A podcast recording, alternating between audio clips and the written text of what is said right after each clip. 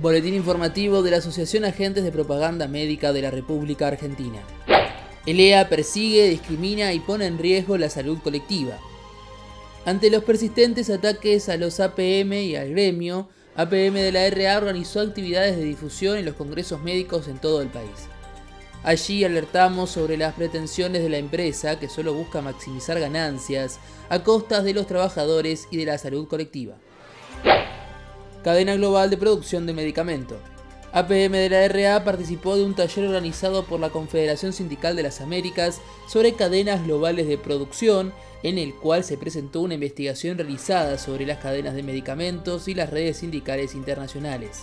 A partir de un trabajo articulado entre las tres centrales sindicales, el objetivo es avanzar en un conocimiento integrado de los vertiginosos cambios en las formas de producción y comercialización que nos permitan diseñar estrategias gremiales más efectivas contra los abusos corporativos. Sanofi. Ante la no concurrencia del laboratorio a la primera reunión, el Ministerio de Trabajo convocó a una nueva audiencia en la cual el gremio ratificó su postura de que se sostengan los puestos de trabajo. La empresa se comprometió que solamente se iba a hacer una propuesta para retiros voluntarios sin coerción hacia los compañeros y que no se iban a enviar telegramas de despidos. Ante esta situación, el gremio solicitó que se convocara una nueva audiencia para evaluar la situación.